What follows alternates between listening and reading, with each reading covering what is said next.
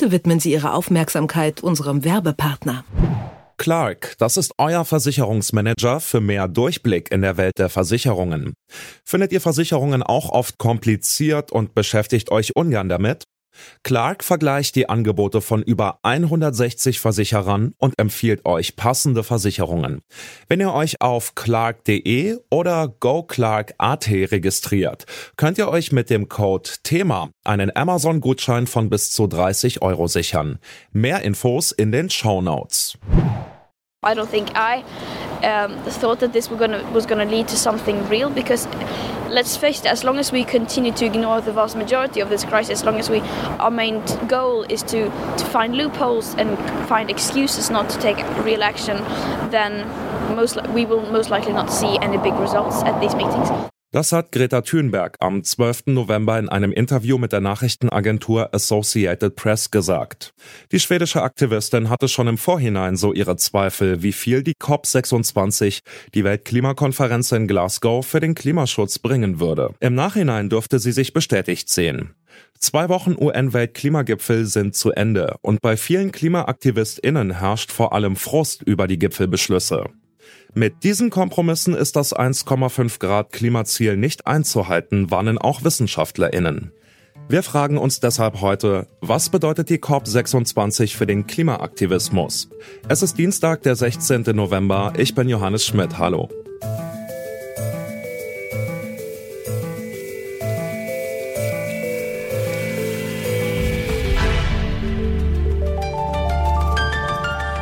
Zurück zum Thema.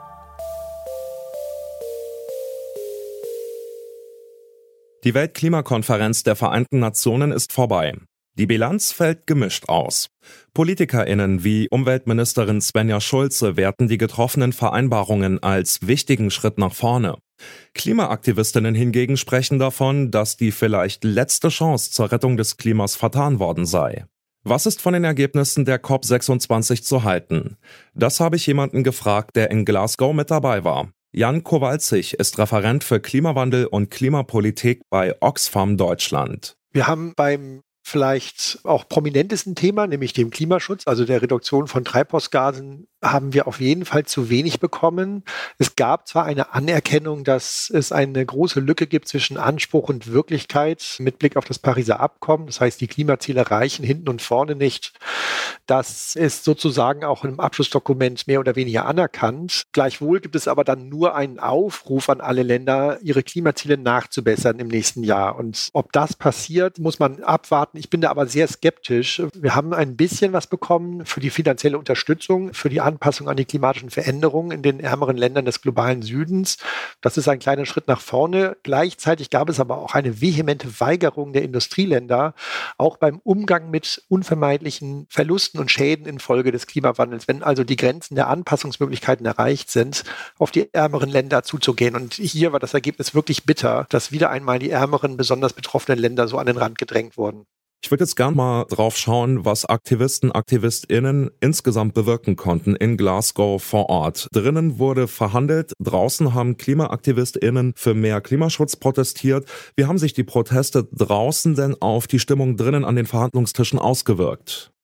Die Verhandlerinnen und Verhandler, die wissen, sie stehen unter Beobachtung von draußen. Und das liegt sowohl an den Protesten, die natürlich dann auch Medienaufmerksamkeit erzielen und dadurch dann auch in der Öffentlichkeit wahrgenommen werden, also auch außerhalb von Glasgow jetzt. Das ist ja auch bis hierher gedrungen. Und es gibt ja dieses Zusammenspiel zwischen drinnen und draußen bei den NGOs. Wir übertragen das natürlich auch nach drinnen. Das heißt, auch die Verhandler kriegen das wirklich mit, was da passiert. Sie werden nicht direkt mit den Protestaktionen konfrontiert, denn die Veranstalter, also die britische Präsidentschaft dieser Klimakonferenz hat natürlich sichergestellt, dass die Proteste möglichst unsichtbar sind für die Verhandlerinnen und Verhandler. Das ist immer sehr ärgerlich aus unserer Sicht, dass das so läuft.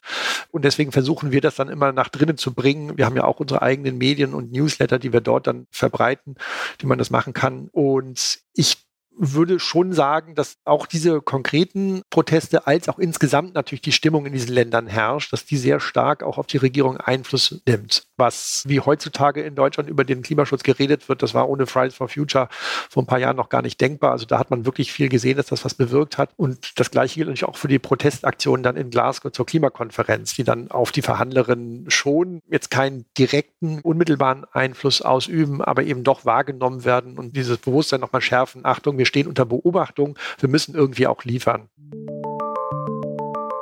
Im Vorfeld und während der Konferenz haben Gruppen wie Extinction Rebellion, Fridays for Future oder die Großeltern für das Klima große Demos abgehalten. Jetzt sind viele Aktivistinnen enttäuscht von den Ergebnissen aus Glasgow. Hat der Protest also nichts gebracht? Das habe ich auch die Klimaaktivistin Lea Bonasera gefragt. Sie ist Teil der Gruppe Letzte Generation. Nee, also das würde ich nicht sagen. Ich würde einfach erstmal generell nochmal bei Klimakonferenz einfach anzuschauen und auch zu schauen, woher da überhaupt die Probleme kommen. Also wenn man das sieht, diese Weltklimakonferenzen, die gibt's ja jetzt schon seit sich fast 30 Jahren und CO2 steigt halt weiter an. Ich glaube, das liegt zum großen Teil auch darauf, dass einfach auf einer falschen Grundlage basierend diskutiert wird. Ein Beispiel, wo man das ganz, ganz klar dran sieht, ist einfach diese 1,5 Grad. Damals in Paris 2015, ich war auch vor Ort, aber da war schon klar, dass man die 1,5 Grad überschreiten wird. Und trotzdem wird das immer wieder als Grundlage genommen in Koalitionsverhandlungen auf Weltklimakonferenzen. Und das zeigt einfach, dass das schwierig ist natürlich dann da Maßnahmen von abzuleiten, die auch wirklich was bewirken. Trotzdem heißt das nicht, dass ich denke, dass die Menschen, die dorthin gegangen sind zum Demonstrieren, dass das, was wir mit dem Aufstand machen, dass das unwichtig ist. Ganz im Gegenteil, das ist genau die Reaktion, die wir gerade darauf brauchen, weil wenn das politische System nicht in der Lage ist, die Lösung zu liefern, dann liegt es einfach an den Bürgerinnen und Bürgern, sich demokratisch für unsere Rechte einzusetzen und gewaltfrei zu handeln und das ist absolut das richtige Zeichen, dass dort immer weitergemacht wird. Letzte Generation, das ist die Gruppe, der Sie angehören, trägt ja, ich sag mal, die Radikalität des Problems schon im Namen. Sie selbst haben fast einen Monat einen Hungerstreik gehalten, um mit Olaf Scholz über die Klimakrise zu debattieren. Finden Sie, dass mehr Menschen radikalere Protestformen wählen sollten, so wie Sie das getan haben? Vielleicht nur ganz kurz zur Klarstellung. Ich war am Ende, bin ich in den Hungerstreik mit eingestiegen. Also der ganze Hungerstreik habe ich begleitet, aber ich bin selbst am Ende erst mit in den Hungerstreik gegangen und dann auch in den Durststreik. Ich glaube, genau, wenn man hört, was ich gerade gesagt habe, dann ist es eigentlich ganz klar, dass die Situation so extrem und drastisch ist, dass wir auch extreme und drastische Mittel brauchen. Ich habe wir haben nie dafür geworben, dass Menschen in den Hungerstreik gehen, weil das einfach ja viel auch mit sich bringt an Entscheidung und Verantwortung. Aber ich glaube trotzdem, dass es eine Zeit ist, wo es nicht mehr ausreicht, wenn Menschen persönlich die Möglichkeiten und die Privilegien haben, nicht nur auf Demos zu gehen, sondern zu sagen, ich bin kein Rädchen mehr in diesem System, was uns weiter in den Abgrund führt. Ich höre jetzt auf. Ähm, ich habe auch teilweise mein Studium hingeschmissen, weil ich mir denke, wofür soll ich gerade studieren, wenn die Welt untergeht? Sie schreiben ja eine Doktorarbeit über zivilen Ungehorsam in der Demokratie.